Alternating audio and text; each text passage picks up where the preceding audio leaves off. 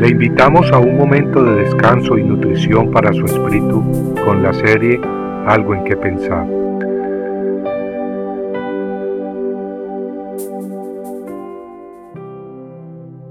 Asesinos de nuestros tiempos. He aquí, Jehová va a salir de su lugar para castigar la iniquidad de los habitantes de la tierra contra él. Y la tierra pondrá de manifiesto su sangre derramada, y no ocultará más a sus asesinados. Isaías 26, 21. Isaías, el siervo de Dios, profetizó, tal como acabamos de leer, de aquel día en que Dios haría justicia y castigaría a los asesinos. Y hablando de asesinos, Jesucristo denunciando a los líderes religiosos de su tiempo, dijo tal como leemos en Mateo 23, 29 al 31, Ay de vosotros, escribas y fariseos, hipócritas, porque edificáis los sepulcros de los profetas y adornáis los monumentos de los justos y decís, si nosotros hubiéramos vivido en los días de nuestros padres, no hubiéramos sido sus cómplices en derramar la sangre de los profetas. Así que dais testimonio en contra de vosotros mismos, que sois hijos de los que asesinaron a los profetas.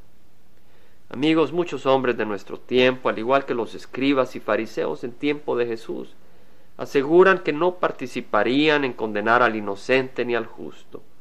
Muchos en nuestro tiempo aseguran que no hubieran participado en los ataques y el rechazo del pueblo judío contra el Hijo de Dios, el cual culminó en su crucifixión. Sin embargo, muchos de ellos hoy en día rechazan a los que predican su palabra. En su corazón guardan odio contra aquellos que predican la verdad, pues se opone a su religión cómoda, heredada de sus antepasados. Ellos, cegados por sus tradiciones, niegan al Hijo de Dios al no aceptar sus palabras. Pero cuando se trata de asesinos, nuestro Señor va a la raíz del asunto. Así pues, en el Evangelio de Mateo, capítulo 5, 21 al 22, leemos que dijo, Habéis oído que se dijo a los antepasados, no matarás. Y cualquiera que cometa homicidio será culpable ante la corte. Pero yo os digo que todo aquel que esté enojado con su hermano será culpable ante la corte. Y cualquiera que diga raca, es decir, insensato o inútil, a su hermano, será culpable delante de la Corte Suprema. Y cualquiera que diga idiota, será reo del infierno de fuego. Esta es la palabra de Dios. El cielo y la tierra pasarán, mas mis palabras no pasarán, dijo Jesucristo. Y ante su palabra, las palabras que han salido muchas veces de nuestras bocas quedan condenadas.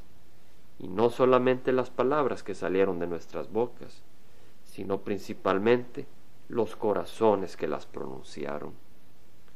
Es por eso que hoy venimos ante ti, Padre Eterno, y te damos gracias que nos has dado la oportunidad de reconocer nuestro pecado y recibir sanidad espiritual por medio de la sangre de Cristo derramada en la cruz del Calvario.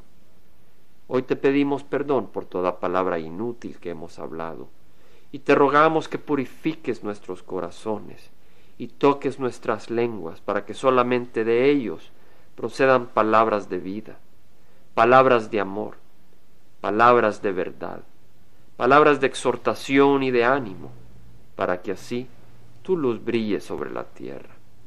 Te lo pedimos con fe en nombre de nuestro Señor y Salvador Cristo Jesús, con acción de gracias. Amén. Compartiendo algo en que pensar, estuvo con ustedes Jaime Simán. Si usted desea bajar esta meditación, lo puede hacer visitando la página web del Verbo para Latinoamérica en www.elvela.com.